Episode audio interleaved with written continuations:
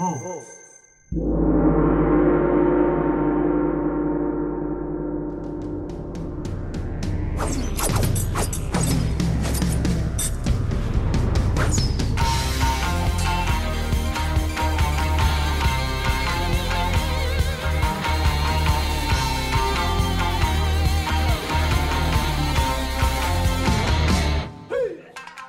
んにちは、私はサイラです。よろしく。Onegaishimasu. Sejam muito bem-vindos, começando mais um podcast Otaku aqui na minha companhia, Siron Souza, falando com vocês que estão navegando pela internet, acessando o Volts Podcasts, seja no seu Spotify, no Deezer, no Amazon Music, no Apple Podcast, no Google Podcast, no Anchor, no Radio Public, no Breaker Sejam todos bem-vindos. Começando o episódio 22 do Podcast Otaku. Segundo episódio da nossa terceira temporada. Segundo episódio de 2021. E eu não poderia deixar de destacar que este programa existe com a presença ilustre dos seus comentadores, Lucas Nash e Otávio de Moraes. Fala, galera! E aí, Cylon, e aí você que tá ouvindo, tudo bem? 22 episódios e mais uma vez a gente tá aqui hoje para falar de um assunto um pouquinho polêmico, mas vamos que vamos. Oi, gente, eu sou o Lucas Nash. Estamos aqui de volta mais uma vez para falando de essa coisa maravilhosa que é o mundo otaku. E como o Otávio bem disse, de um assunto bem, bem polêmico. Eu adorei o Silon, só o adendo aqui, gente. Adorei o Silon falando que ele está na companhia dele mesmo no começo do episódio, né? Autossuficiência é tudo. Queria chegar na- nessa, nessa fase aí que nem Silon, que é autossuficiente. Amo demais. Isso aí, como os meninos já adiantaram, né? O tema de hoje é um tema que para alguns é picante, para outros é controverso. Para mim é apenas diferente, né? Vamos discutir isso um pouquinho mais ao longo do nosso podcast, né? Mas antes a gente não pode deixar de lembrar vocês que vocês interagem conosco, né? Que vocês também constroem esse programa, nos ajudam e nos motivam a fazê-lo, né? Para interagir com o podcast Otaku é simples, é fácil, é rápido, é dinâmico. No Twitter, arroba podcast underline otaku. Deixe suas interações com a gente lá, comenta as nossas publicações, faz a sua, o seu tweet, né? Deixa o seu recadinho pra gente na DM. Fica à vontade para falar conosco. Se você quer fazer perguntas, né? Quer interagir de forma anônima, não quer se identificar, tem também o nosso Curioscat, né? Cria uma continha lá no Curioscat e, e- e interage com a gente. É podcast underline otaku no Curioscat. Agora, se você quer fazer uma participação mais completa, quer sugerir uma- um, tema, quer se convidar, né? E se convida, quem sabe a gente não te convida para participar com a gente aqui também. Entra em contato pelo e-mail, contato podcastotaku@gmail.com e aí você está interagindo conosco, né? E como você sabe, né? E para quem está ouvindo pela primeira vez, não sabe, vai saber agora. O nosso programa é um dos quatro programas que fazem parte desse maravilhoso hub de podcasts que é o Volts Podcasts. E para interagir com o Volts, Lucas Nash, que está sempre aí no comando das nossas redes, vai trazer as informações. Como é que faz, Lucas? Gente, para interagir com a gente pelas redes sociais é arroba sitevolts no Instagram e no Twitter, Volts Brasil no Facebook e também tem nosso site www.sitevolts.com.br. E como o Cylon bem mencionou, a gente tem quatro programas aqui no nosso hub de podcast. Esses programas saem todas as quartas, tá certo? O podcast Otaku, por exemplo, ele sai nas quartas da segunda semana de cada mês, tá? Cada episódio, cada, cada programa é um programa mensal. Então você aí que quer escutar mais dos nossos programas, conhecer os outros programas, é só no, na sua plataforma de streaming ou no agregador de podcast, digitar Volts Podcasts, que vai ter acesso a todos os programas, tá certo? Segue a gente na- nas plataformas de streaming também, porque aí você ganha a notificaçãozinha quando o episódio novo chegar, tá bom? Perfeito, perfeito, perfeito aí, ó.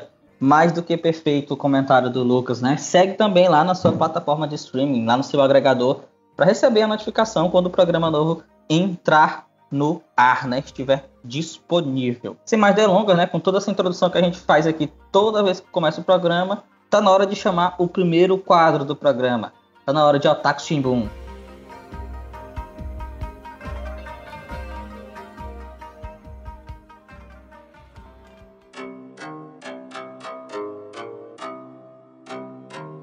Otaku, Otaku Shimbun.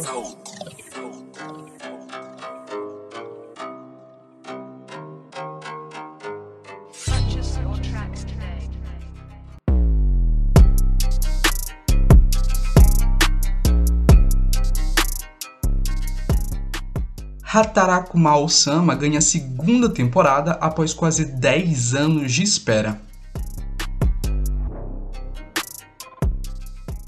Último sábado, dia 6, durante o Kadakawa Light Novel Expo 2020, os fãs de Hataraku Mao-sama foram surpreendidos com o anúncio da segunda temporada. A Light Novel de Satoshi Agahara volta a ganhar animação após a estreia do anime em 2013. O anúncio veio acompanhado de um trailer e a confirmação do elenco principal de dubladores. A data de lançamento ainda não foi divulgada. A novel conta a história de Satan Jacob, um rei demônio tentando conquistar o mundo de Eite Isla. Ao enfrentar a heroína Emilia Justina, ele é forçado a recuar, entrando em um portal que o leva para dias de hoje em Tóquio.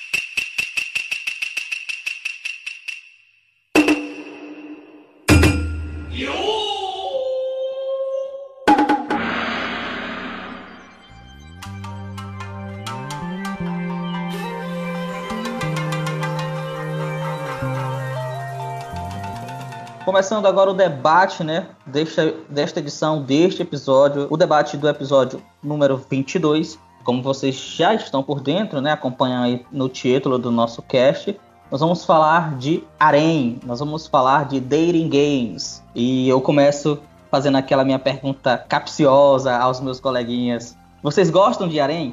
Por mais irônico que seja, eu adoro Arém. Eu acho um, um estilo muito legal. Tipo, principalmente quando tem uma pitada de comédia. Eu, eu gosto muito do- dos traços é, das personagens femininas. Então eu acho que é legal quando tem muita personagem feminina, porque é tudo muito bonito, entende? E eu acho isso bem legal. Existe um ou outro anime, mangá que exagera um pouco, extrapola um pouco no weight, que não é muito o meu foco. Mas mesmo assim eu ainda acho uma coisa bem interessante. Gente, assim, só, só um adendo antes de dar minha opinião. Se você curte Eight, a gente não tá aqui problematizando Eight, nem nada, você pode curtir à vontade. Mas eu sempre tive um, um receio de Harem, né? Harem, eu falo Harem, gente. Enfim, quem falar Harem vai se sentir completado agora por mim.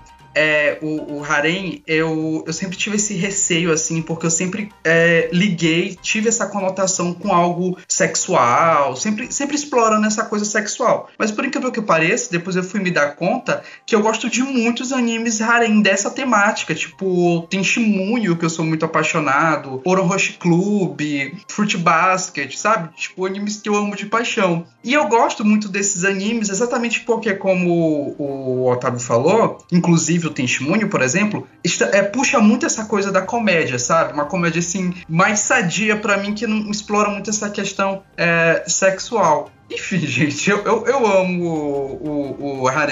Eu acho que ele é um gênero, ou melhor, um subgênero que nos impele a gostar e mentalizar sobre ele, né? Porque assim, o, o, como o Nash falou, né? Às vezes ele tem aquele. O Nash falou, o Otávio falou, tem aquela questão da sexualização, né? Eu acho que vai muito também dos, dos demais elementos narrativos que estão presentes nessa obra, né?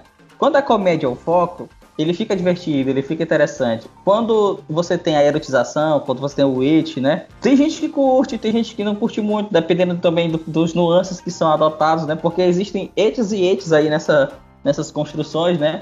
Às vezes um et simples é, é- é aquela cena clássica do Yukihito caindo e, e- e- e- ficando de cara na- no, no, no- no peito, peito, na, nos na bunda né? da, da, da personagem. Outra coisa é aparecer uma cena de nu explícito que tem um, um forte apelo erótico, né? Uma construção erótica de fato. Não, não é uma coisa que aconteceu por acaso, é uma coisa pensada dentro da obra, né? A- a- um dos, dos- dos personagens se propõe a ser erótico, né? Se propõe a, a sexualizar dentro da obra. Aí você leva uns questionamentos aqui, outra lá. Mas a gente vai falar um pouquinho desse gênero hoje, porque eu acho que a gente está aqui nesse, nesse podcast para dinamizar a discussão. né? A gente não pode ficar preso a, a- a certas discussões e, e evitar tocar em certos assuntos, porque o nosso público ele é diversificado. A gente tem aqui o público tanto o otaku extremo quanto aquele otaku que está se a encontrando quanto otaku, e tem aquela pessoa que de fato ainda não é otaku, mas dá uma ouvida aqui no programa, que é ocular, porque gosta de ouvir a gente, né? E a gente tem que atender todos esses públicos, todos esses gostos. E aí a gente, preparando a pauta, tava pensando, sim, a gente vai falar sobre isso, mas o que, que a gente vai falar? Qual o interesse de, de, de, tocar nesse assunto, né? Eu acho que uma questão importante que a gente tem que destacar aí são os desdobramentos que o Ed traz para a mídia narrativa, né? A forma como ele se construiu, a forma como ele está, está é, sendo visualizado hoje em dia, e como isso influencia na construção de público também, né?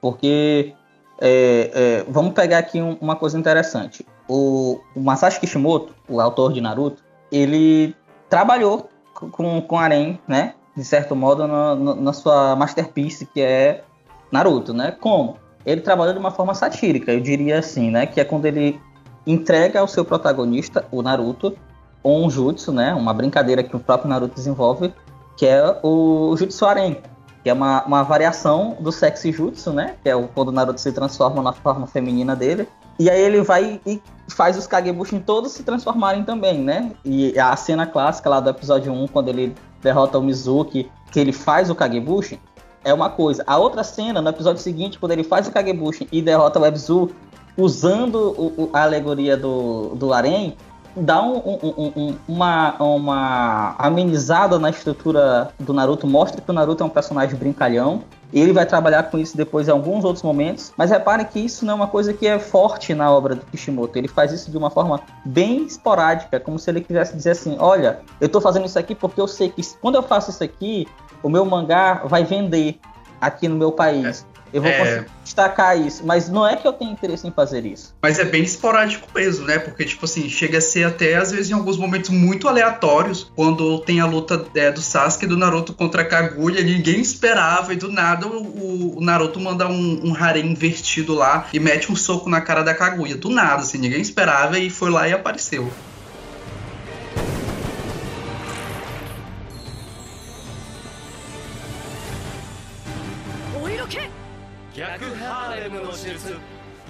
Eu acho que isso também é para dar um pouco do, do molho de comédia né, na, na história. É, é só para deixar simples dizer assim: olha, não levem a sério, a qualquer momento isso pode acontecer. Ele usa outros passos disso aí que como a luta do Naruto e o Kiba, né? Bem no comecinho, que o Naruto solta um pum no, no, nariz do Kiba, tipo, isso é uma coisa que a gente não espera. Então eu acho que é mais de uma forma satírica, entende?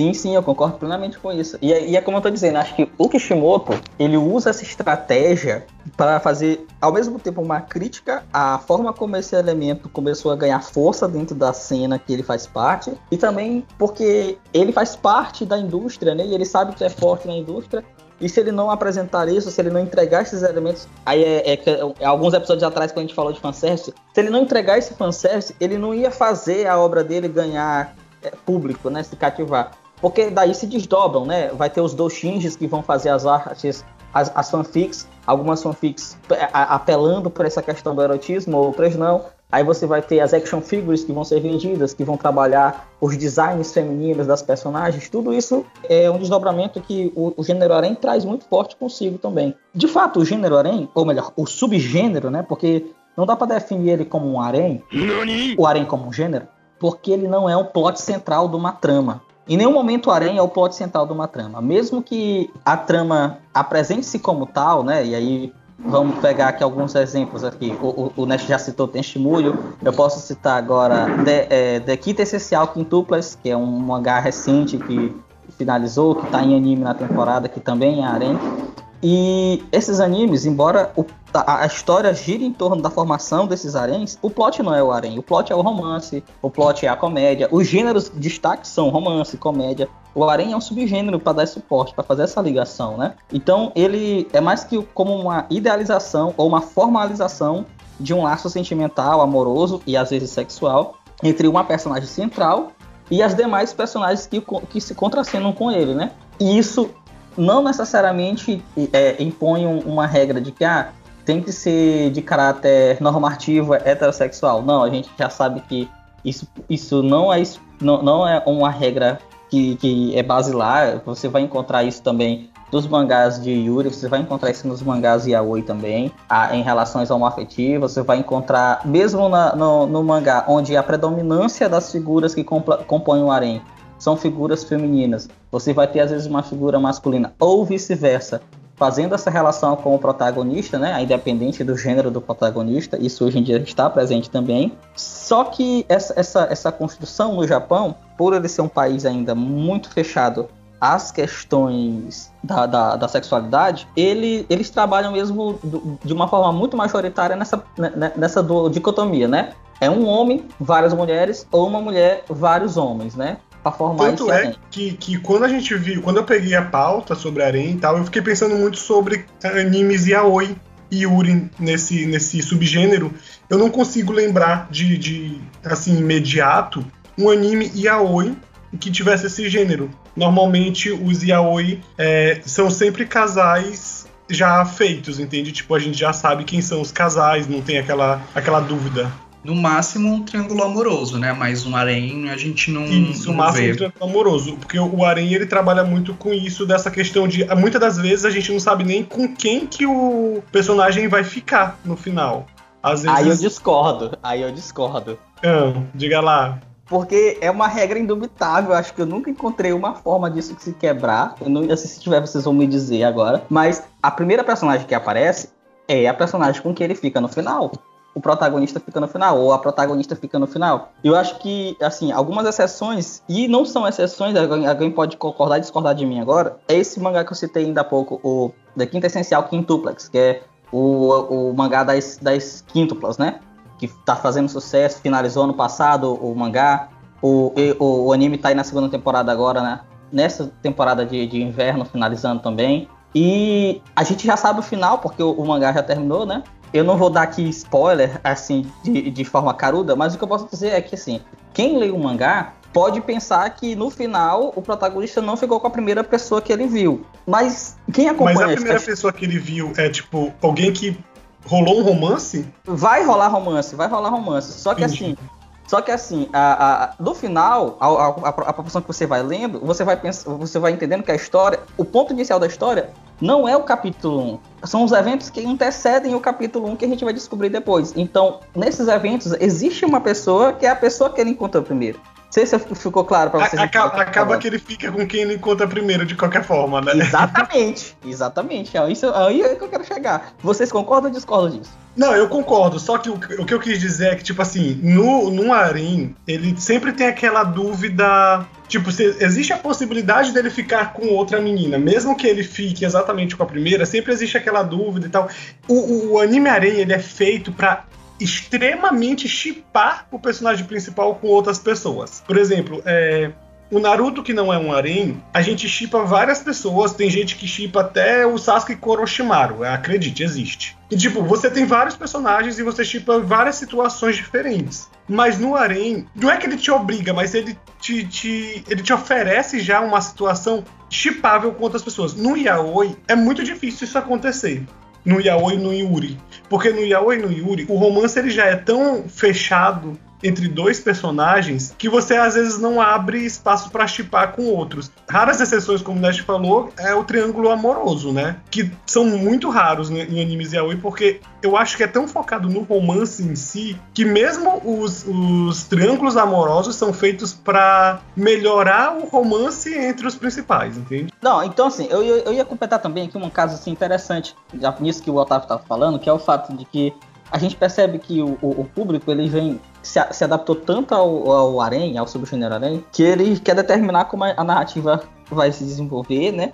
E às vezes já não aceita mais essa lógica de que a primeira pessoa que o cara encontra é a primeira pessoa, é a pessoa que ele vai ficar no final. E aí nós temos aqui o, o caso do o mangá Bokutachi wa Benkyo ga Dekinai, né, que é o Bokuben, ou então We Never Learn, como ficou aqui na localização para o ocidente, que o Taishi Tsui, que é o autor, ele finalizou a obra, ele apresentou um final, ele decidiu quem seria a, a- a pessoa com quem o, o protagonista ia ficar, mas não satisfeito, ele fez finais alternativos e aí ampliou o mangá. E esses finais alternativos, eles são oficiais. Então você escolhe qual é o final que você quer para a história. São Nossa, cinco sim. finais diferentes. Eu ouvi falar desse anime, só que eu não lembrava o nome dele. Eu não sabia, na verdade, o nome dele. E, e eu achei isso, assim, incrível. Muito incrível mesmo, porque muitos haréns que eu assisto, eu gosto de outras personagens se não a que não a- seja a principal. Então seria muito legal olhar esses outros caminhos. É, e você, você, você, assim, as personagens quando você se apega e ela não é a, a, a, a, a número um, ela é a número dois, às vezes a número três, e você, quando chega no momento da decisão que você sabe que ela vai ser é, rejeitada, você sente junto com a, a dor, junto com a, o personagem, a, a rejeição. Você torce pra ela o tempo todo, você acha que vai dar um jeito dela mudar, mas no final ela não fica. E eu acho que isso é um ponto negativo do Arém, porque assim, ele às vezes compele a pessoa a um sofrimento desnecessário, porque tu te apega a uma personagem sabendo que o destino dela é o diferente daquilo que tu almeja. Um exemplo disso que eu posso utilizar é Love Hina. Love Hina, ele. A gente já sabe com quem ele vai ficar no final. É, Não é spoiler dizer que é com a Naru. Mas tem várias outras meninas, e tipo, por exemplo, com a Motoko, você repara quanto ela cresce no, no, no passado do anime, e você fica pensando, nossa, seria mais interessante se ele ficasse com ela. Ou então a Shinobu, que vira uma adulta por causa do, do Keitaro. Então, tipo, a gente vê que algumas outras personagens, talvez pelo fato da, da, da Naru ser a principal e ela aparecer mais, a gente vê que existe um trabalho por trás dela. Mas você vê que não há bem um crescimento. É mais uma forçação entre aspas, né? Tipo, é mais uma forçação, tipo, ela aparece mais, logo ela vai, vai parecer que ela cresceu mais do que crescimento em si. Porque, por exemplo, a Shinobu e a, Motoko, que não aparecem tanto quanto a Naru, crescem bem mais do que ela. Então, tipo, a gente fica pensando. é, eu, eu, particularmente, gosto do casal Naru, Keitaro. Eu, eu torci pra Naru, de verdade. Mas quando eu li, reli pela 15 vez, eu parei pra pensar. Realmente, tipo, seria interessante se ele tivesse ficado com outra das meninas.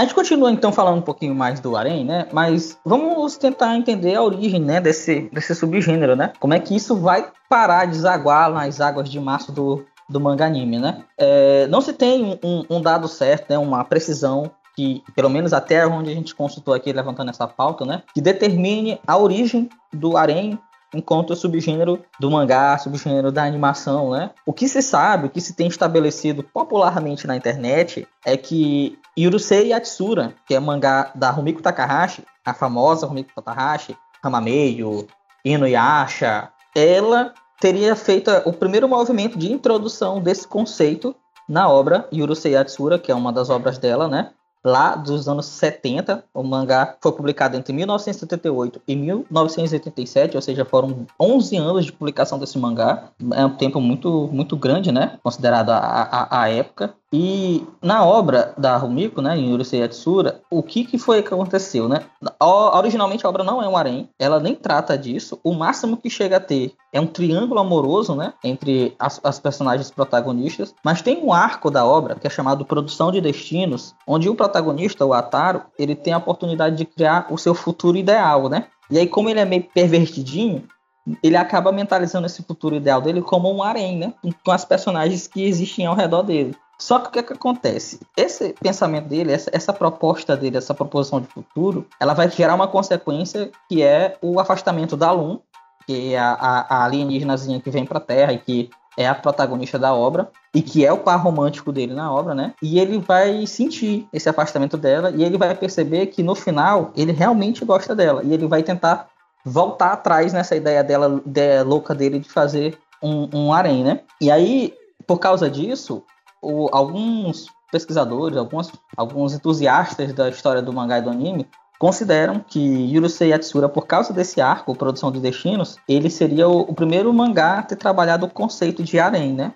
Isso aí quem cita é o Jason Thompson na sua obra Mangá Complete Guide, né? Que é um- um- um- uma publicação de 2007. Só que assim, durante esse processo de, de, de transição do mangá e do anime de Yurusei Yatsura, o anime é de 81, a gente teve outras obras também sendo apresentadas que trouxeram um pouco desse conceito, né? City Hunter, em 87, tinha o, o, o ending theme, né, o tema de encerramento, que era o Gear, Gear of the Week, né? Então, toda semana, o tema de encerramento, o clipe trazia uma personagem diferente da obra, né? Que era uma personagem que o, o protagonista encontrava, né? Gerando essa ideia de que, ah, então cada novo episódio ele vai interagir com uma garota diferente. Ele interagiu com uma garota diferente, criando essa ideia, essa, essa nuance do que seria viria a ser o Arém, que é essa interação de um protagonista com várias outras protagonistas do ou então vários outros protagonistas a, a ideia do gênero oposto e tudo mais. E aí em 92 a gente tem tem Shimuyo, que é esse sim considerado é, o primeiro final harem, né?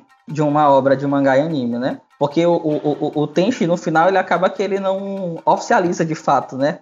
Se, com quem ele ficaria, se com a princesa Eka, se com a Ryoko ou com qualquer outra das meninas que estavam ali, né? Embora a gente saiba que tem uma relação muito especial dele com a Ryoko e também mais ainda com a Eka pelo fato da ligação de, de, de, da tradição do, do povo dele e tudo mais, não, você, você não tem uma definição. Então ele é considerado o primeiro final harém. E aí, o que vocês têm a dizer sobre isso? Esse anime para mim foi um efeito Mandela, porque eu jurava de pé junto que ele ficava com a Eka e pronto. Eu, eu não lembrava de ter esse final em aberto, não. Não, o final fica em aberto. Até porque o, o Tenshimunyo, muitas pessoas se confundem, até eu me confundo, mas o Tenshimunyo, ele, eles são universos diferentes, né? A gente tem a primeira temporada, tem a segunda temporada e tem a terceira temporada, e essas três temporadas são universos totalmente paralelos, né? A história de um é, é totalmente é, independente da história de outro. Mas, mas, algumas pessoas cogitam que ele possa ter ficado no final, é,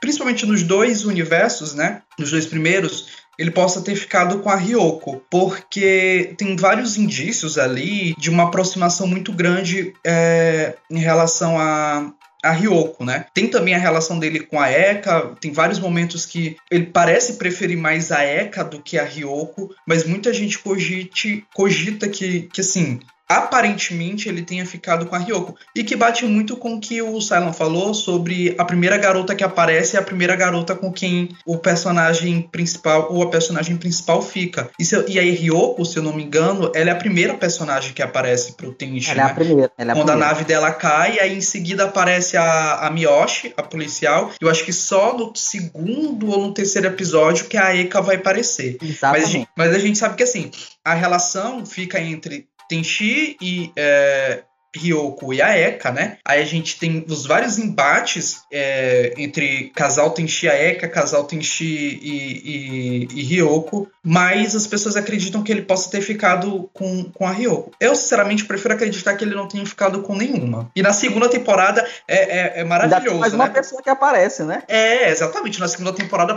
aparece mais uma pessoa e de fato ele tem um relacionamento com essa pessoa e a gente vê a, a, a Eka e a Ryoko ali nesse universo se juntando pra acabar com o relacionamento, que é maravilhoso. Pois é, então assim, é, é, então não tem uma certeza de onde é que o gênero.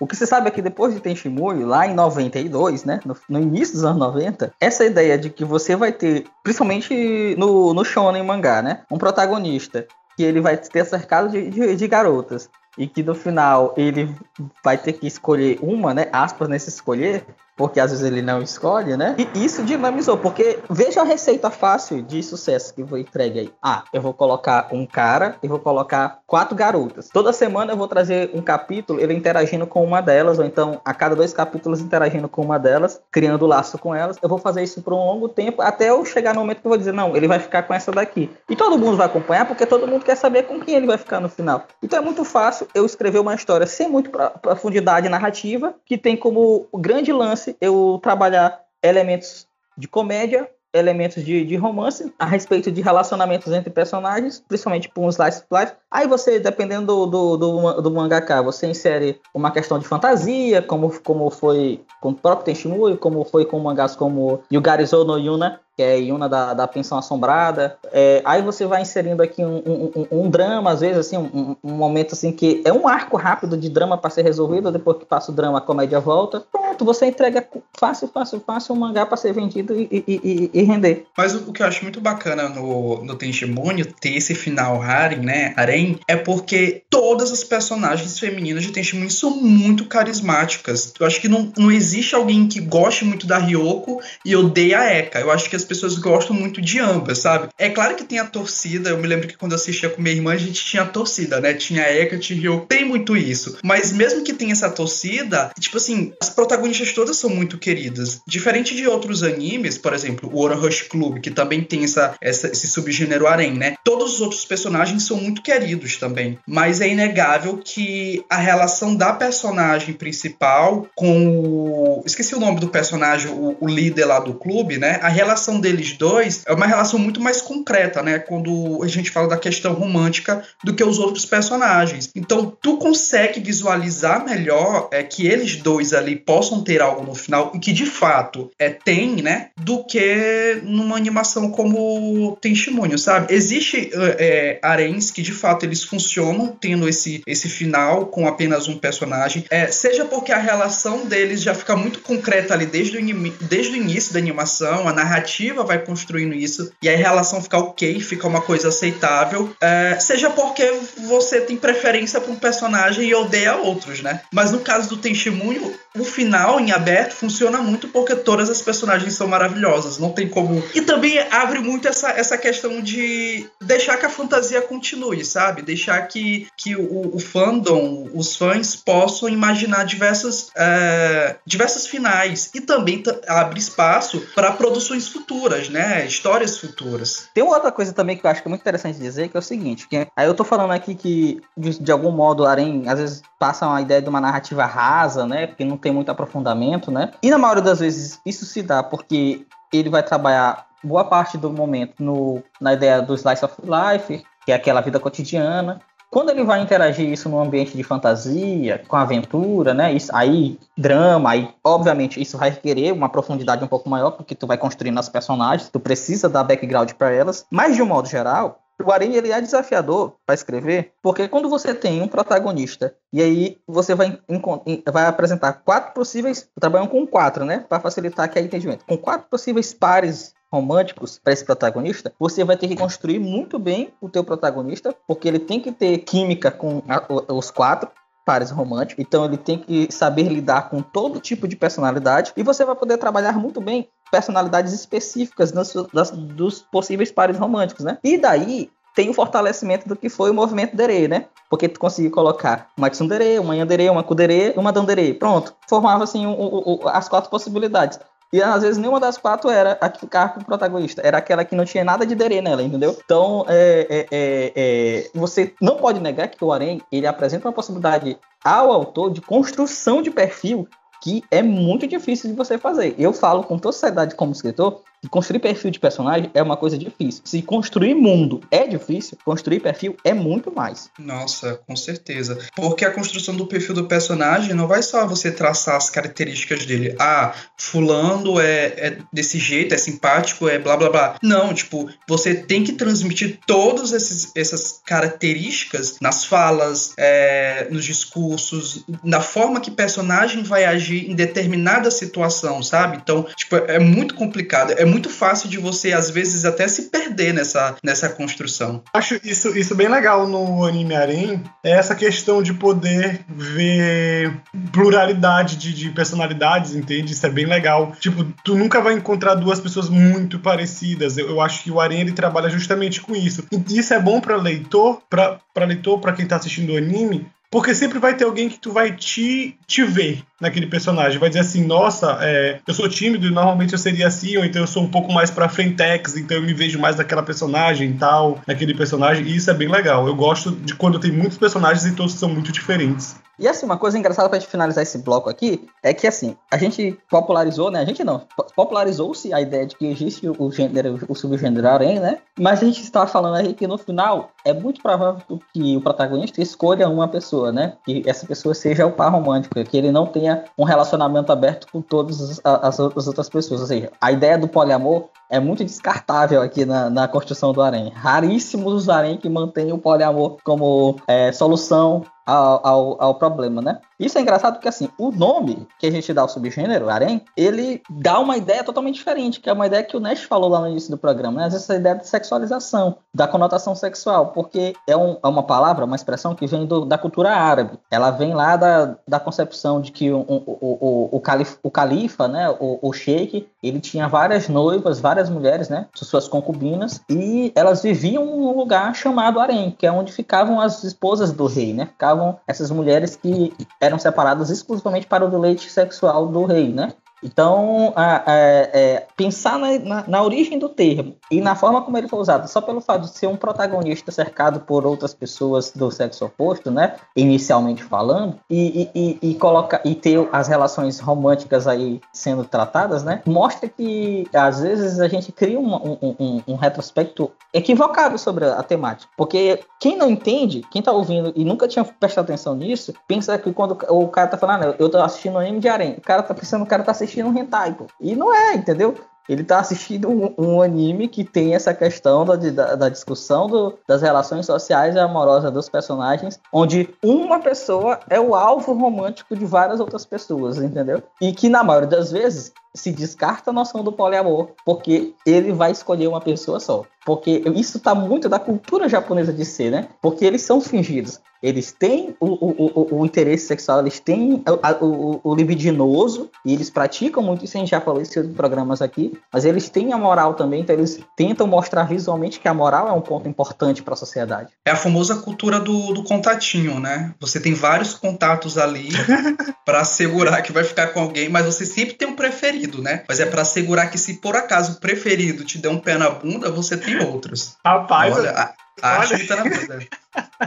eu, não, eu não sei não, não, não vou pegar essas palavras para mim. Eu não tenho contatinho, digo lá.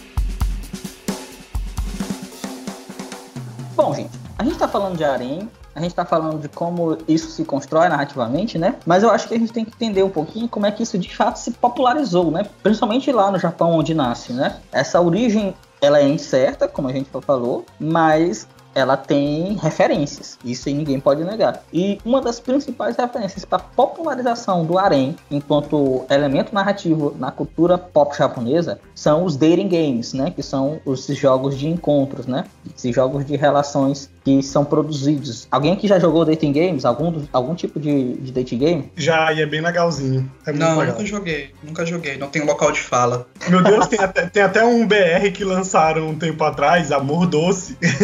nunca ouviu falar. Tem um menino, ele sabe, ele domina o assunto. Ah, filho, esse aí.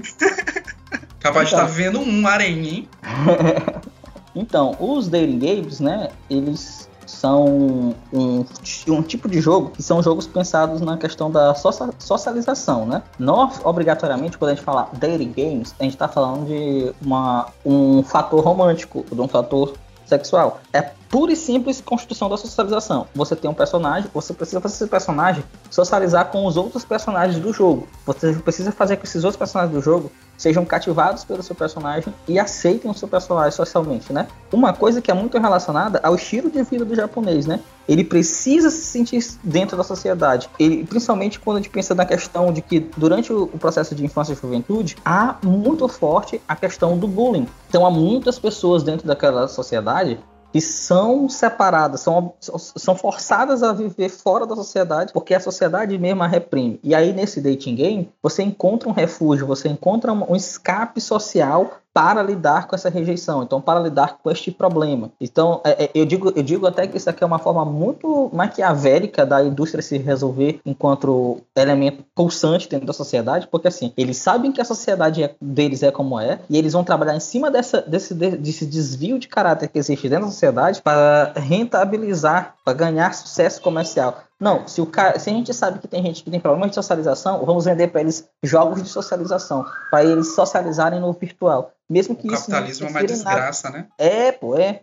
Nem que isso interfira em nada na sociedade de fato, mas a gente vai dar esse escape pro cara. O que na hora acaba provocando, às vezes, situações é, muito adversas, que é o, o aparecimento dos hikikomores, que são essas pessoas que não vivem em sociedade, que têm é, síndrome do pânico, que têm essas doenças que impedem a pessoa de socializar e vivem trancadas, não trabalham, não estudam, que são os NITs também, né? Não trabalham, não estudam, não estagiam, não faz nada. Aqui no, no Brasil são os famosos neném. Nem estuda nem trabalha. Os neném. Mas aí quando a gente fala no dating game, nessa questão já da- dessa socialização por um caráter romântico, né? Da paquera, da conquista, né? Ou então para algo mais forte, como mesmo o, o- a- o- momento do vamos ver, a gente tem dois tipos de jogos aí dentro dos dating games que são muito populares. A gente vai ter os Otome Games e os Hero Games, né? Os Otome Games são os jogos que na maioria das vezes são pensados para garotas. São ela são uma narrativa onde a, a a- a- o jogador, né, a jogadora cria o seu avatar, então tem um avatar pré-definido e ela vai ter que se relacionar com vários homens, né, dentro desse jogo, né?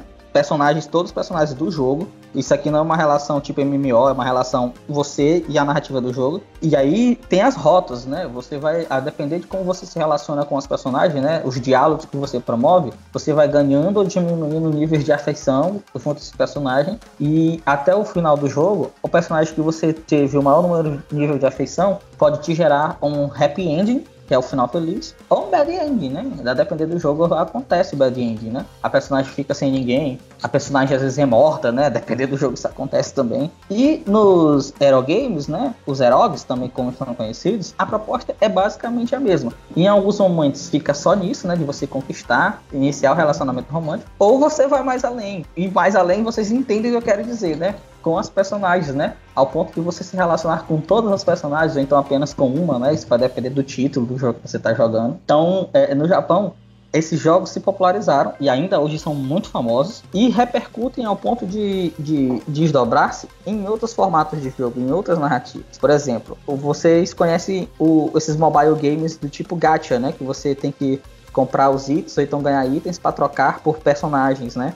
E aí você vai fazendo isso até conseguir os personagens que você quer. Muitos desses gachas, você para poder fazer o seu personagem upar, o personagem que você ganha, você tem que se socializar com o personagem, né?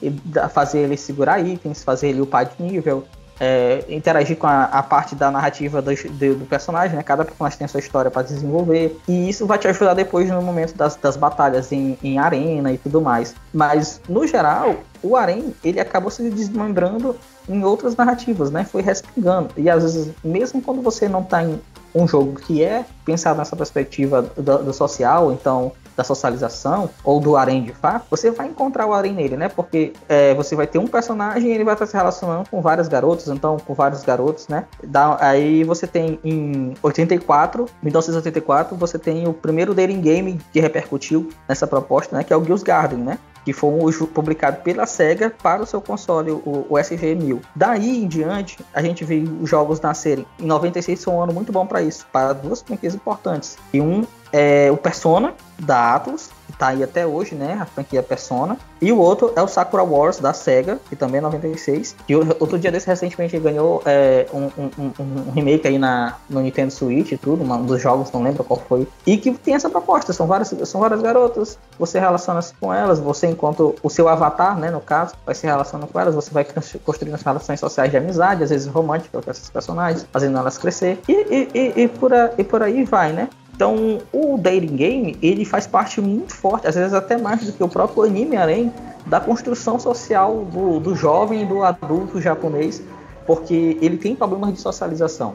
Pensando por esse lado, é, é meio sofrido mesmo pra galera tá, tá lendo, assistindo anime nessa, nessa vibe, é complicado. Eu, eu tô baixando agora aqui, gente, o, o Amor Doce, viu? Porque a minha vida romântica tá mais desgraça. Vamos ver se pelo menos no jogo a coisa dá certo. Tô baixando aqui Amor Doce, vamos ver, vai vir resenha aí, galera. Brincadeira. Mas assim, né? co- Como gente- o, o Celo comentou, o povo capitaliza até a desgraça alheia, né? Até o sofrimento. Jogo pra socializar. Nossa, é, é cada coisa. Mas é engraçado como, como as mídias, né? Elas vão dando aberturas pra para outros formatos. E aí que eu falo que é interessante, às vezes, ter um final aberto, como é o caso de Testemunho, porque você ali pode puxar para outras mídias novas narrativas, né? É, narrativas que podem ser ou não complementares. E até no caso do Testemunho, como cada temporada é um universo paralelo, então isso dá muito pano de manga para desenvolver muita história, sabe? Então, é, eu, eu acho muito bacana essa, essa ideia de, de deixar um harém ali em aberto, ainda esse harém, mesmo com a animação terminando, o harém existindo e tal. Olha, e, e a prova de que isso é- não é uma coisa assim que, que, que é ruim, a depender de como é feito, pode ser bem aproveitado, é uma das franquias de maior sucesso do mundo, que é Fate. Fate nasce de uma visual novel que tem como proposta ser um, um, um, dating, um dating game, um jogo de socialização. Obviamente, com um background todo nebuloso de Dark Fantasy, né? Que tem que, que chega a apelar para violência, violência física e sexual, chega a apelar para narrativas fanta- de fantasias, né? Mas, no, no geral, Fate, quando foi lançado pela Typemon, o primeiro jogo, Fate Stay Night, ele era um dating game. Você ia acompanhando na, na nova a história do Shiramiya e ele ia se relacionando com três garotas: a Sakura, a Saber e, e, e a Rin. E a depender de qual das três você ia se relacionando, a história ia se desmembrando e ia se desenvolvendo. E daí surgiu o, é o que a gente chama das famosas três rotas: a rota Saber, a rota Unlimited Blade Works, que é a rota da Rin, e a rota Heavensfield, que é a rota da, da, da Sakura, né? Em uma você tem algo mais romântico, em outra você tem algo mais sexual, e na outra você tem algo mais violento. Mas nas três você vai construindo até chegar no momento onde você vai se deitar com uma das personagens, entendeu? Pra quem, pra quem não, não, não, não, não sabia disso, é assim que surgiu Fate Stay Night. Deitar foi ótimo, adorei o, o, o, o verbo, o palavreado bem anos 80, né? Se deitar. Vai se deitar com o final uma personagem, você vai se deitar. Com quem você vai se deitar, galera? Que divertido, gente. Mas deixa eu perguntar pra você, vocês já jogaram algum Otome Game, por exemplo? Eu, eu nunca joguei Otome Game, nunca joguei Otome Game, até porque eu acho difícil de achar. E a maioria desses jogos você tem que baixar pra instalar no computador. Eu não sou muito fã de jogar com computador, sabe? Sim. Mas eu, eu acho que eu já eu cheguei a jogar uma versão de um Otome Game de celular e era um jogo tailandês. E foi muito divertido jogar. Tem, tem versão desses jogos pra, pra, tipo, pra LGBT, tipo, versão gay, versão pra lésbicas, ou é só pra heterossexual? Olha, hoje em dia, hoje em dia, pelo menos assim, quando eu boto assim, quando eu quero pesquisar algo pra pra referenciar num, num, num artigo, numa coisa, e eu vou no, no mobile, que eu acho que o mobile hoje em dia ele é uma grande fonte de referência pra quem joga for fun, né? Joga só por, por prazer, sem ser pra questão de ser um pro player, você vai encontrar muito título aí que tá. Não, não, não japonês, não chinês. Você vai encontrar muito título do sudoeste asiático, né? Título tailandês, título indonésio, que tem essas perspectivas de, de, ter, de ser LGBT dentro do, do- da narrativa dating game. Existem muitos, mas também são a maioria é pago, né? Tipo, eu acho que free. E não, tá, e não É. tá nem em inglês às vezes, né? Tem isso também. Isso, aham, e Free é bem mais difícil encontrar Yaoi e Yuri nesse estilo. Mas você, você inclusive encontra até no- na, na Play Store, quando você joga, da, da Play Store do Android, por exemplo, você encontra bastante. Só que, como eu disse, são pagos. Eu acho que o que cabe aí também é um investimento, né, por parte da, do- dos desenvolvedores para atingir o público, né? Porque a- a- se você for parar para pensar na estrutura do, do dating game, vo- por mais que o seu avatar no original no jogo, né, é, é um homem que vai se relacionar com mulheres ou uma mulher que vai se relacionar com homens, quando você joga, você é você, né? Então, é, é- é- é- querendo ou não, por mais que o avatar indicado na narrativa se- tenha um gênero, tenha um sexo, você tá querendo jogar você contra aquelas figuras da, da máquina, né? Não é o teu personagem. Às vezes, eu entendo, eu entendo que na maioria das vezes acaba havendo essa, essa, essa sobreposição. Não é o teu avatar que vai estar relacionando, é você mesmo com o avatar. Então, aí fica ainda a, a escolha de qual tipo de jogo você quer jogar. Você vai testar as suas habilidades de socialização, as suas habilidades de paquera, né? Inclusive, hoje em dia tem muitos que você cria o personagem, como eu falei, essa versão BR, que é o Amor Doce, você enfeita, você coloca. Claro que ela é, é feminino, né? O personagem principal, mas você enfeita, você pode colocar mais próximo do que é você real, né?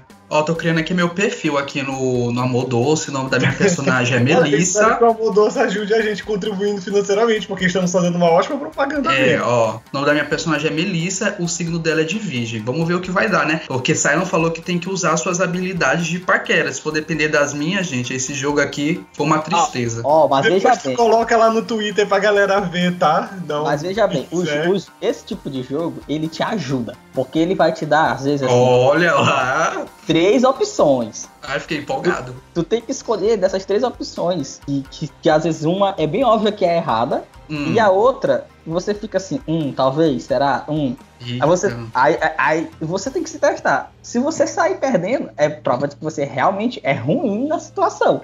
Entendeu? Ah, gente, mas Sente a também pressão, sente a pressão. o jogo também que é pra eu ficar encalhado. Eu botei o nome Melissa, aí ele vai me sugerir três nomes: Melissa 3864, 914, 6116. Que Deus de nome é esse? Quem que vai me querer com um nome desse? Vamos seguir, gente, porque eu tenho surpresa pra vocês, eu tenho novidade pra vocês, né? A gente falou no episódio passado que a gente traria nessa temporada algumas novidades, né? Um quadro novo, uma coisa assim. E estamos aqui trazendo uma novidade, né? A gente tá estreando agora um quadro novo, um quadro que eu mantive surpresa dos meninos. Diferente das outras vezes, eu não comentei com eles a introdução desse quadro, porque eu quero que Olha a aí, reação- até a gente não sabe. quero ver a reação deles com, com, com esse quadro agora, né? É, para esse quadro que nós estamos começando agora, eu queria destacar um jogo, um mobile game que foi lançado agora lá no Japão e que já tem um público fideli- fidelizado, que é o jogo Uma Musume Pretty Derby, porque esse jogo ele tem já uma franquia aberta. Já estamos em 2021 com a segunda temporada da animação sendo lançada. Ano passado a gente teve um spin-off também sendo lançado. Tem alguns mangás que já foram publicados. E ele é um jogo que está há quatro anos sendo prometido pela Sai Games, que é uma desenvolvedora de jogos japonesa, e que só agora saiu e que agora, é, agora vai mostrar às pessoas é, esse lado competitivo de uma Musume Derby. Vocês já ouviram falar desse anime, gente? Não, Eu tenho a não. leve impressão de que eu já ouvi, não tenho certeza. Se eu falar pra vocês Garotas Cavalos, vocês vão se ligar? Sim, agora eu sei qual é. Sabia que eu já tinha ouvido. Pois é, tá na hora de começar o nosso quadro novo. Tá na hora do raio japonizador.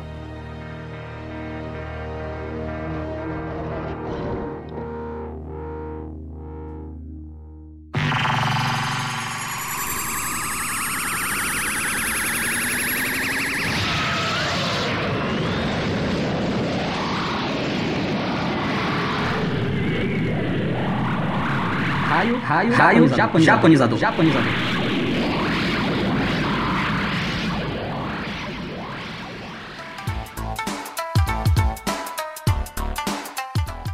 Bom, gente, estreando nosso quadro novo, o raio japonizador. Primeiro eu vou explicar pra vocês a ideia do quadro, né? Que vocês têm que entender, né? Que da onde esse cara tá tirando essa loucura. Vocês já ouviram esse meme, né? Do raio japonizador. Que o japonês sempre pega alguma coisa e transforma em algo de mangá e anime, né? É tipo, vocês já ouviram falar daquele anime que as garotas são latas de, de refrigerante. Uma Musume é a, mesma, é a mesma proposta. As garotas cavalos são cavalos que são garotas. Sim. E não são qualquer cavalos, né? O Mamusumi é inspirado no turf. O turf é um esporte praticado com cavalos, né? Um esporte que faz parte dessa, desse- dessa gama de atividades equinas, né? Que a gente pratica ao lado do, do cavalo, né? O turf é o que a gente conhece como a corrida de cavalos, a corrida profissional de cavalos, né? Imaginem o nosso atletismo, né? Os 100 metros rasos, o Bolt, o Azava Powell, o Tyson Gay correndo. Então, o turf é essa mesma proposta, né? De cavalos correndo a curtas distâncias ou longas distâncias, acompanhados dos seus jockeys, né? Que são os montadores dos cavalos. Só que em uma Musume Pretty Derby, a, a franquia, nós não temos os jockeys, nós temos os cavalos, ou melhor, as garotas cavalos, né? A Sai Games transformou todos os cavalos famosos do universo do turf japonês em garotas cavalos, né? Elas são garotas, só que elas têm orelhinha, elas têm rabo de cavalo, elas usam um sapato que tem a ferradura, né? O sapato dela tem ferradura, né? E elas correm em corridas de turf. Elas praticam turf, né? O esporte delas é o turf. Elas se reúnem na Academia Tracing, que é uma academia exclusiva para as garotas cavalos. E aí, para deixar tudo mais divertido ainda, a Sai Games fez o seguinte: pegou essas personagens e colocou com sendo é, é, colocou os nomes delas, nomes de cavalos famosos do turf japonês. Então a gente vai ter cavalos como Special Week, Símbolo do Dolph, Diana Scarlet, Gold Ship, Silence Suzuka, Rice Shower, Grass Wonder. Ao todo, até o momento, a franquia conta com 68 personagens jogáveis, né? Do jogo que saiu agora e também nos demais conteúdos da franquia, que são versões japonizadas dos cavalos, né? O raio japonizador foi lá transformou os cavalos em garotas cavalos, né? E sabe, por que, que nós estamos falando desse, desse, desse, desse conteúdo hoje? Porque a ideia do raio japonizador é que toda vez quando o raio japonizador cair neste programa, a gente vai falar de como o japonês tem um, um tino, tem um- um olhar bem excêntrico de transformar coisas que às vezes são naturais pra gente em, em franquias rentáveis, né? E é o que eles fizeram com uma Musume Pretty Deb. O jogo, ele trabalha, a narrativa da franquia de modo geral trabalha não só com as garotas cavalos, mas com a ideia de que nós vamos treinar as garotas para elas serem as melhores corredoras de turf, né? Do esporte delas. Para deixar tudo mais bonitinho ainda, elas correm, elas ganham a corrida e a vencedora apresenta um show com as duas outras que compõem o pódio. Então elas são garotas cavalos, esportistas, e ao mesmo tempo idols. Já estou apaixonado, não vou mentir. Uma das questões muito interessantes também que a franquia traz é o, o foco na divulgação né, da, do turf, né? De, de certo modo, a prática do turf fica muito evidente dentro do, do jogo, dentro da franquia. Porque elementos reais do esporte estão presentes, né? Você vê as personagens se fraturando, você vê as personagens disputando, treinando, né? Vivendo relações de estresse para poder chegar nas competições de alto nível. E existem as competições de alto nível, que são as competições reais do mundo real. E existem também na- no, no universo de uma Musume, né? Dentre essas competições, a gente vai destacar aqui dois ciclos. Que o primeiro é o Japanese Triple Crown, né? A tripla coroa japonesa, que é composta por três grandes corridas do circuito nacional japonês de turf. São elas a Satsuki Show, a corrida de 2 mil metros, a Tokyo Yushun, também conhecida como Nippon Derby, corrida de, quatro- de 2.400 metros, e a Kikukasho, que é a corrida de 3 mil metros. Então, quem assistiu o anime, quem já tá assistindo, quem, quem, quem vai jogar o jogo, né, vai ver esses termos, Satsuki Show, Tokyo Yushun, Kikukasho, sendo repetido direto, porque as personagens, elas estão o tempo todo sendo treinadas, se promovendo para chegar nessas competições e tentar ganhar o título de, de melhor ca- eh, eh, garota cavalo, né? E aquela que vence as três corridas ganha a tríplice coroa. No, na franquia, dos personagens que já apareceram, a gente tem alguns cavalos famosos que, que são destaques, né? Um deles é o, a símbolo Rudolph, e a Narita Bryan, que são dois personagens que já existem na franquia e que fazem parte dos oito únicos cavalos que já foram tríplice coroa do, da- do circuito japonês de, de turf, né? Exi- Só existem oito cavalos na história do turf japonês que ganharam essas três competições. E aí na franquia nós temos os, a- o símbolo Rudolph, né? que foi transformado numa garota, que é a presidente do conselho estudantil da Academia Tracing, a, a, a grande garota cavalo da, da franquia, e temos Narita Bryan, que é a sua maior rival, que é a única cavalo que também, a única garota cavalo que também conseguiu a tríplice coroa. Um outro ciclo que também é destacado dentro da franquia é o All Star Races, que são duas corridas realizadas sazonalmente no circuito japonês de turf, uma em junho e uma em dezembro. A primeira é a Takarazuka Kinen, uma corrida de 2.200 metros, e a segunda é a Arima Kinen, uma corrida de 2.500 metros, também chamada de Grand Prix de Tóquio. E entre os personagens que já estão na franquia, que são que foram cavalos do turf japonês, a gente tem Natakarazuka Kinen como vencedor, Meijiro McQueen, Silence Suzuka, Grass Wonder, TM Opera O, Gold Ship. E Gold o único cavalo foi bicampeão da Takarazuka Kinen. Ganhou entre do- no ano 2013 e no ano 2014. Na Arima Kinen, a gente vai ter a símbolo de Rudolph de novo, né? O símbolo de Rudolph bicampeão, Grass Wonder bicampeão, Oguro Cap bicampeão, sendo que Oguro Cap foi o único bicampeão da Arima Kinen que não ganhou em anos sequência, né? Ganhou em anos diferentes. E entre outros vencedores que estão na franquia, nós temos Narita Bryan, Dial Scarlet, Gold Ship, Tokai Teiyo. Tem também um destaque interessante que é o fato de que Meijiro Palmer, TM Opera O e Grass Wonder foram os únicos cavalos a vencer as duas corridas, né? Tanto a Takarazuka Kinen quanto a Arima Kinen. E nessa segunda temporada do anime, que a gente está acompanhando pela Crunchyroll, a gente tem uma rivalidade entre Meijiro McQueen e Tokai Teiyo, que são as protagonistas da segunda temporada. E essa rivalidade é inspirada no circuito All Stars de 1993, onde o cavalo Meijiro McQueen, né? Venceu a corrida Takarazuka Kinen e o cavalo Tokai Teiyo venceu a corrida Arima Kinen, né? E como a, a, a,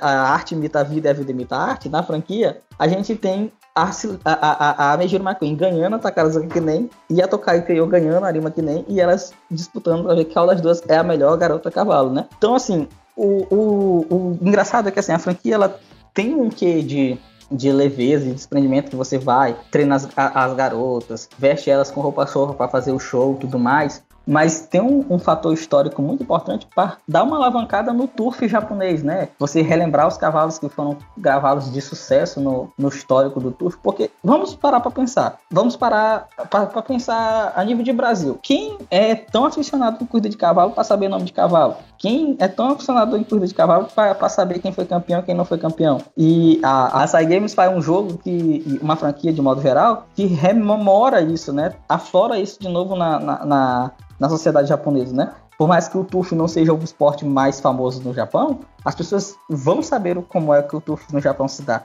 Quem são os cavalos históricos? Quais são as competições históricas do, do, do, da, do, do país, né? Eu acho isso super divertido, a forma como o raio japonizador cai aqui, né? Porque ele pega algo que é muito, é, é muito restrito, é algo muito de nicho lá dentro do próprio país, e diz, não, vamos transformar isso aqui no mainstream. Aí, pá, joga o raio japonizador e reverbera na gente, porque a gente passa a conhecer o circuito de turf japonês. Que loucura, não? Nino, é uma doidice como cabeça do, do pessoal oriental funciona, como eles conseguem, além de de fazer dinheiro com tudo, transformar tudo em anime, mangá. E eu amo isso, de verdade. Eu adoro quando pega um personagem tipo assim, Garfo Chan e Faca Kun, e a gente vê uma história, eles conseguem fazer realmente uma história com uma coisa que a gente olha e diz: Meu Deus, isso era um nada. Não, até agora eu tô, eu tô atordoado com o nome, né? Meninas Cavalo, gente. E elas são, super, elas são super fofas, né? Tipo, não sei se tu já chegou a ver, mas depois bota na internet aí. Uma Mosume, né? Garotas Cavalo. Elas são todas. ah, Garotas Cavalo, é. Elas são todas fofas. Eu, eu, eu, acho maravilhoso o design delas, assim. E elas todas têm personalidades, né? Umas são divertidas, outras são competitivas, outras são mais amorosas, são mais é, é hard, né? E aí você encontra, entre elas você encontra as garotas cavalo que são tsundere, as que são yandere e tudo. É, é, maravilhoso. Eu tenho as minhas preferidas, né? Podia eu tava até brincando no Twitter, perguntando pra galera, né? Quem são as suas garotas cavalos preferidas, né? A minha é a Gold Chip, porque ela é uma comédia sem fim. Ela é uma piadista nata. Eu adoro essa garota cavalo. Pois é, fica a dica aí também. O jogo ainda não tá disponível no Brasil, mas creio que até o final do ano deve ser sim disponibilizado no, nas lojas virtuais brasileiras, pelo fato da franquia crescer crescer nos últimos quatro anos. E a gente deixa aberto aí que o próximo raio japonizador pode cair a qualquer momento aqui neste podcast Otaku, né? Quem sabe na próxima edição, quem sabe na, na seguinte, isso vai depender muito das nuvens que se formam na cabeça do japonês. Ditando isso, tá na hora da gente seguir pro nosso checklist.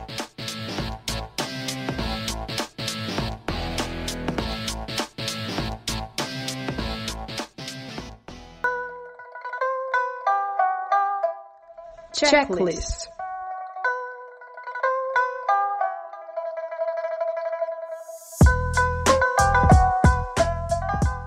No checklist de hoje, checklist de março é um checklist bem tranquilo, né? A gente tem pouca coisa aí sendo apresentada no início de março, para março, né? No final de fevereiro a gente não teve também muita coisa. E o destaque que a gente traz é que a JBC anunciou para março 11 volumes sendo publicados e duas reimpressões. As duas reimpressões são de mangás de Hunter x Hunter. E entre esses volumes que estão para ficar disponíveis à compra em março, o destaque fica para o volume final de Sakura, Sakura Wars, né? A gente estava falando de Sakura Wars ainda há pouco, né? Sakura Wars, o volume final, volume 3, que aqui no Brasil ele foi publicado numa versão Trig, né? São três volumes em um, dos nove volumes que existem desse mangá. Então, o terceiro volume é o volume final com as três últimas partes da história, saindo a 56 R$17,90 esse título. E um outro destaque da JBC importante é a publicação dos volumes 32 e 33 de Freezing, um mangá que estava há um bom tempo aí congelado na, na, na JBC que finalmente sai agora esses títulos. E detalhe, eles são os últimos títulos lançados no Japão. Freezing, desde 2018, está congelado né, no Japão, né?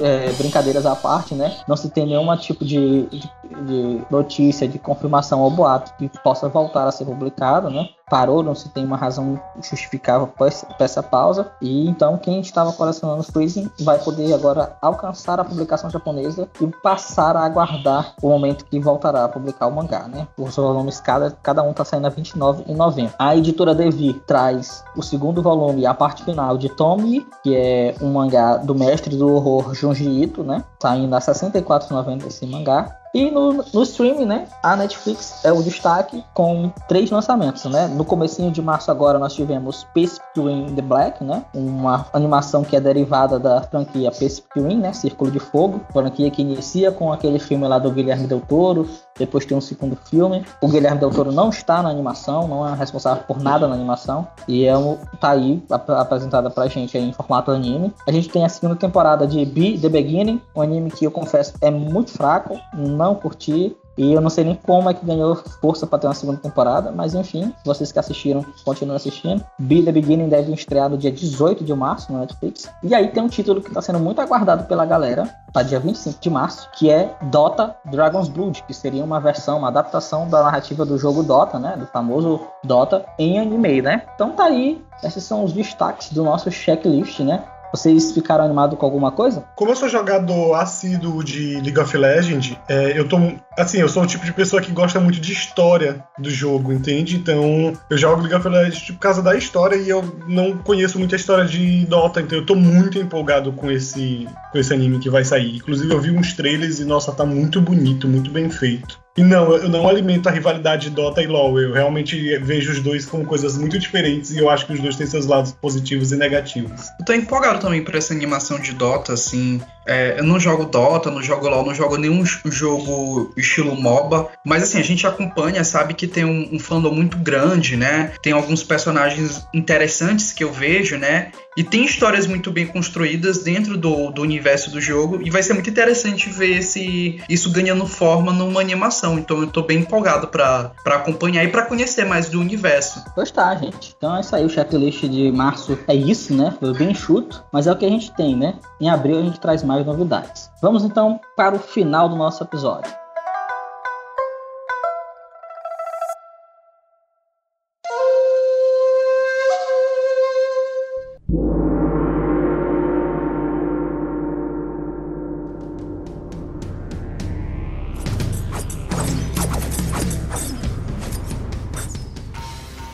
É isso aí, pessoal. Chegando ao fim, o episódio 22 do podcast Otaku. Nós falamos hoje sobre Arém, falamos sobre dating games, né? Trouxemos aí o nosso quadro novo, o Raio Japanizador, que deixou o Lucas Nash chocado com as garotas cavalo, né? E vocês têm alguma coisa para comentar aí nesse final de programa? Gente, eu acho que como, pra terminar esse episódio, eu queria só perguntar qual o anime Arém de vocês que vocês mais gostaram e por quê? Ah, assim, eu não seria, eu não diria um, um anime, mas eu diria um mangá. Um mangá que eu li ano passado foi Gal Gohan, que é a história de um de uma uma gal, né? Uma Gyaro, uma garota que é estilosa, né? Que começa a ter um relacionamento com o professor dela, né? Ela, ela vivia sempre pegando nota baixa e aí para ela escapar da reprovação, ela é jogada no clube de culinária da escola e ela se apaixona pelo professor que comanda o clube, né? E aí vão, vão se juntando outras garotas, vão se juntando outros personagens nesse clube e a gente tem que ver o, o desenvolvimento do relacionamento dela com esse professor que em um momento vai responder isso, né? A gente espera que responda, né? O mangá finalizou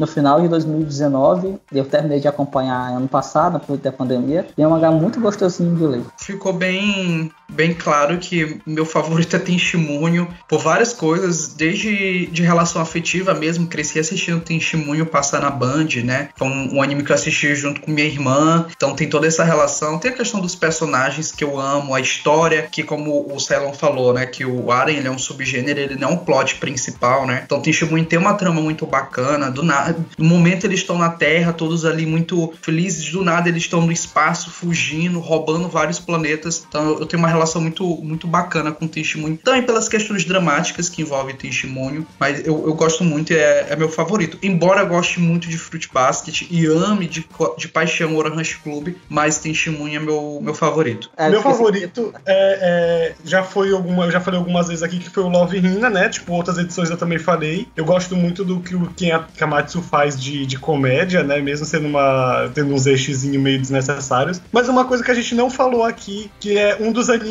que, que anime mangá, né? Que mais tem, é, eu acho que é um dos maiores harem, que é o Negima, que é também do do Ken Akamatsu. E eu acho que hoje, se eu não me engano, ele é o anime que mais tem mulheres no, assim, na, no elenco, pode-se assim dizer. São muitas meninas, são muitas meninas. Eu não sei dizer quantas são, mas eu acho que chega a 100, se eu não me engano. Aí você se pergunta, o fetiche de quem é Kamatsu era ter um harém?